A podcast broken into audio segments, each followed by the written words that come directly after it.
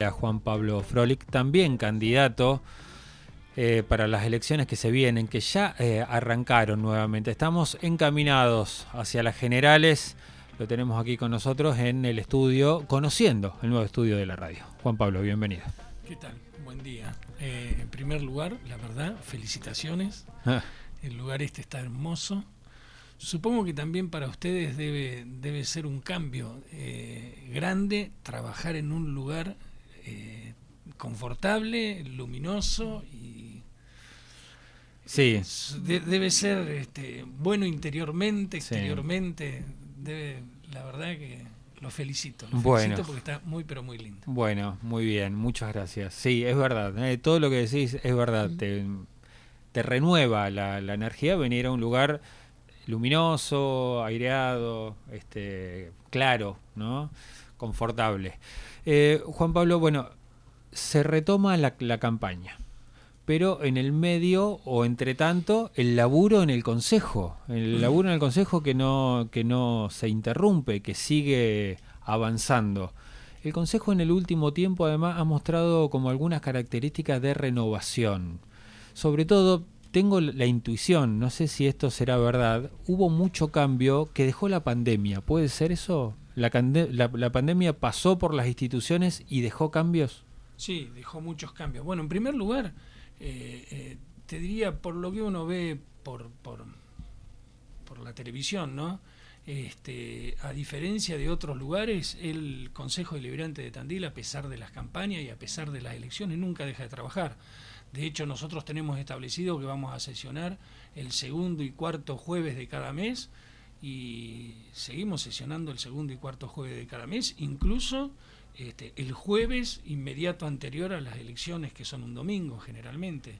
O sea que sigue siempre, sigue siempre sesionando, trabajando en las distintas comisiones, este, eh, a pesar de las elecciones. Y sí, durante la pandemia, digamos, ya veníamos desde antes con este, eh, muchas tareas en cuanto a lo que diríamos es eh, una actualización y una adecuación a los nuevos tiempos, a las nuevas tecnologías de todo lo que es el Consejo Deliberante.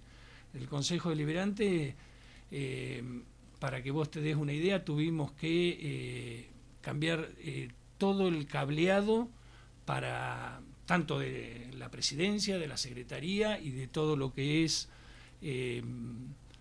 los bloques que si conoces el lugar, está alejado a través de un pasillo.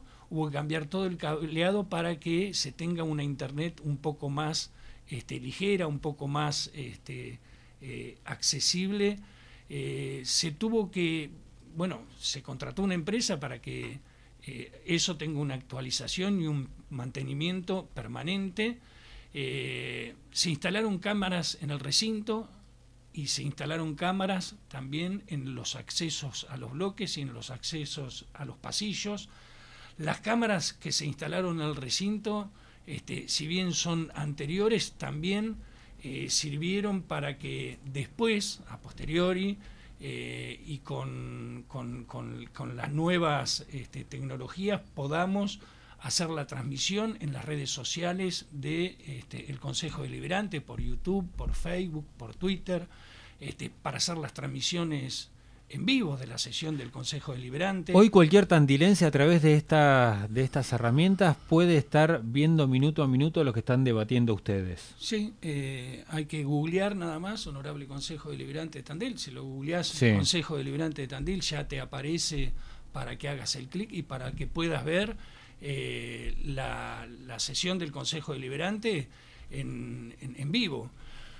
Pero a su vez, este, no solo que hicimos la instalación del cableado en los bloques y en, y en, y en el recinto, sino que además tuvimos que, por ejemplo, levantar todo el piso, hacer un nuevo este, eh, cableado de este, lo que iba a cada una de las butacas, de las bancas de cada uno de los concejales, porque eso estaba todo este, muy viejo y, poco moderno, este, se hacían muchas interferencias, entonces hubo que levantar el piso del Consejo Deliberante, eh, pasar el cableado por abajo, bueno, ya que está, aprovechamos, compramos los 20 micrófonos, 20, 22, secretario y prosecretario también, más los 20 concejales, eh, eh, micrófonos nuevos, modernos, eh, que no tienen nada que ver con los que estaban anteriores.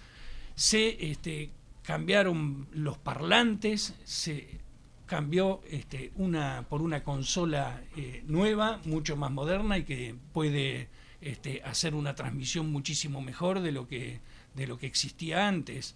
Bueno, a su vez también este, generamos y creamos una página web nueva donde este, ahí sí se puede acceder, este, cualquier ciudadano puede acceder y, y, entrar a la página web del Consejo Deliberante para ver expedientes, para ver este, sesiones, para ver este, quiénes son las autoridades, quiénes integran de los concejales cada una de las comisiones.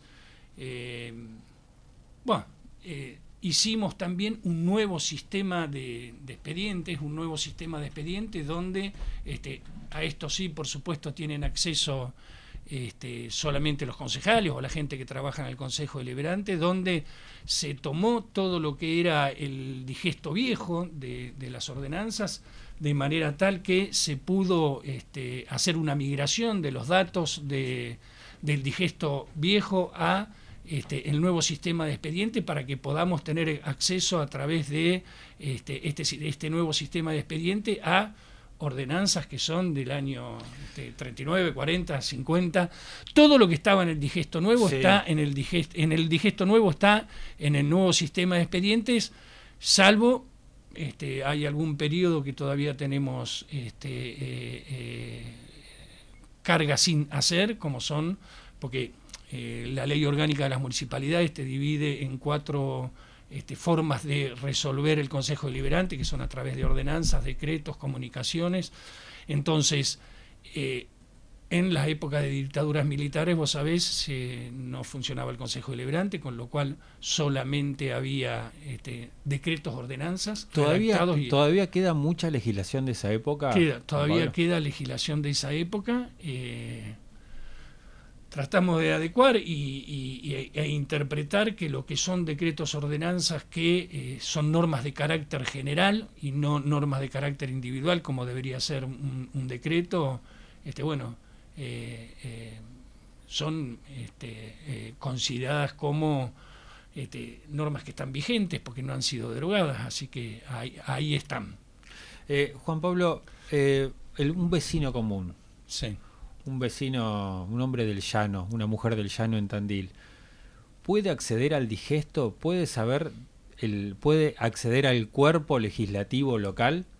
Sí, entra. Lo puede eh, hacer tranquilamente.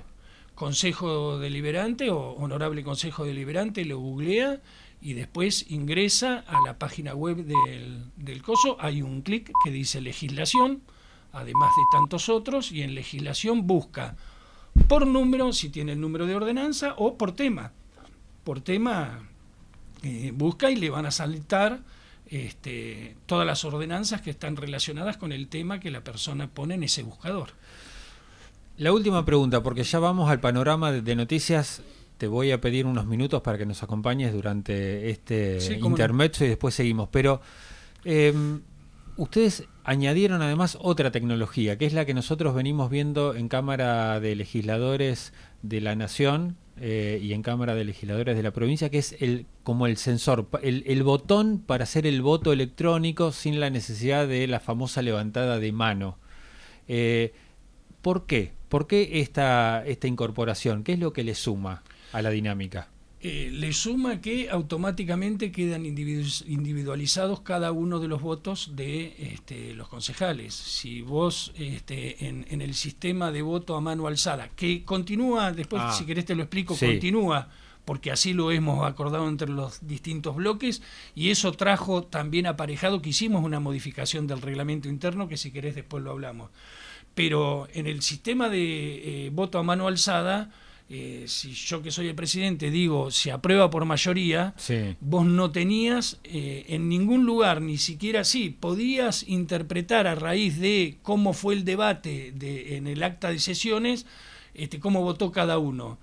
Pero si por ahí alguien no expuso en el recinto y después votó en contra, vos no tenías forma de individualizar. Ahora es automático, con la botonera implica que también tiene un sistema donde queda contabilizado cómo votó cada uno de los 20 concejales, con lo cual podés saber que fue por mayoría, pero estos 8 votaron en contra, estos 12 votaron a favor, o estos 14 y, estos 6. Esa información queda. Esa información queda y queda registrada en el sistema. Juan Pablo Manganos, unos minutos. Ahora vamos a las noticias y después seguimos charlando con el presidente, hablando, dialogando con el presidente del Consejo Deliberante y también candidato para la próxima elección general, Juan Pablo Frolik. Presenta Tato Medina, Servicios Eléctricos.